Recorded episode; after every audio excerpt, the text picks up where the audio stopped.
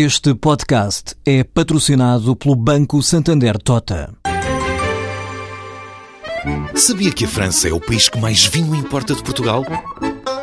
E que os Estados Unidos são o maior importador de calçado do mundo?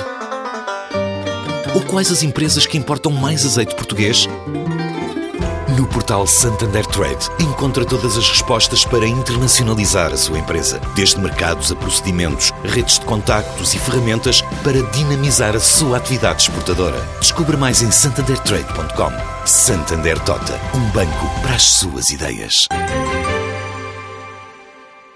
A próxima fase de privatização da REN já vai ser acompanhada pelo novo presidente da empresa, Rui Vilar, eleito hoje em Assembleia Geral de Acionistas, vai substituir Rui Cartacho, que renunciou ao cargo após quatro anos de liderança.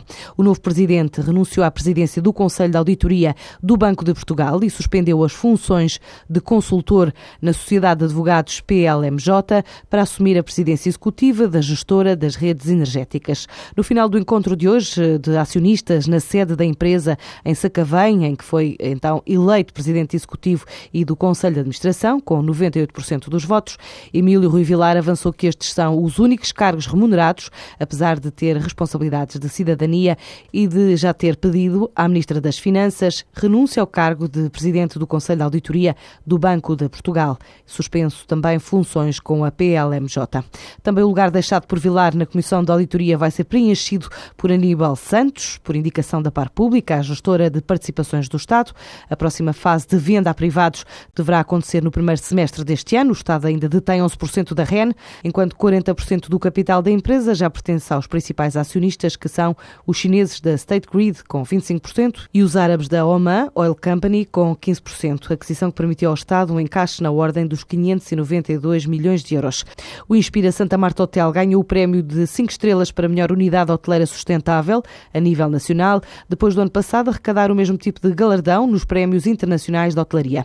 Esta empresa estabeleceu parceria com a Quercos, utiliza produtos biodegradáveis, painéis solares, termoacumuladores, aposta na energia verde e Nicolas Rucos, o responsável pelo Inspira Santa Marta Hotel, explica que todos os colaboradores estão envolvidos e motivados para este projeto. Todas as pessoas envolvidas neste projeto desde o início têm uma relação bastante forte com o conceito da sustentabilidade vivem uh, o conceito e uh, promovem o conceito. Portanto, acreditam neste conceito e sabemos que faz tudo sentido, especialmente do ponto de vista económico, não é? Financeiro. A estrutura de custos tem que ser muito bem controlada. Os custos que dizem respeito à energia, mas outros custos também. Por exemplo, este hotel tem muitas valias a nível ambiental. Compra 100% de energia verde, de energia de fontes renováveis tem uh, painéis solares para aquecimento das águas.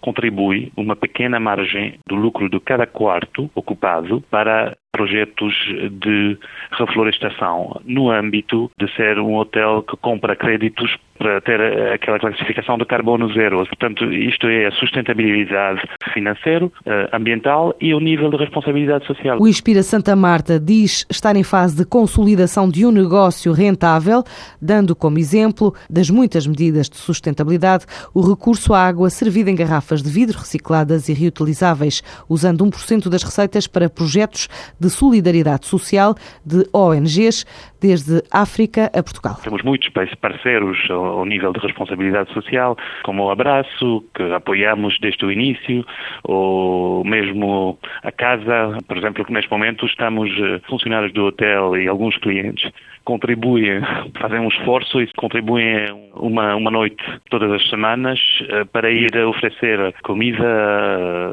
às pessoas que são sem abrigo. O Inspira Santa Marta Hotel de Lisboa aposta assim num projeto de sustentabilidade desde que abriu em 2010. Nesta altura diz ter uma taxa de ocupação média que ronda os 67% a nível anual. A luz verde à reprivatização da Empresa Geral de Fomento foi dada hoje pelo Governo. O caderno de encargos do concurso público, que vai ser internacional, foi aprovado em Conselho de Ministros para vender 100% das ações desta empresa, ficando reservadas 5% para trabalhadores e 95% para os concorrentes que apresentarem propostas. O Executivo justifica a decisão com razões de natureza financeira e conceptual no âmbito da reforma do Estado, prevendo que os municípios possam vender também a sua participação nas mesmas condições do que o Estado.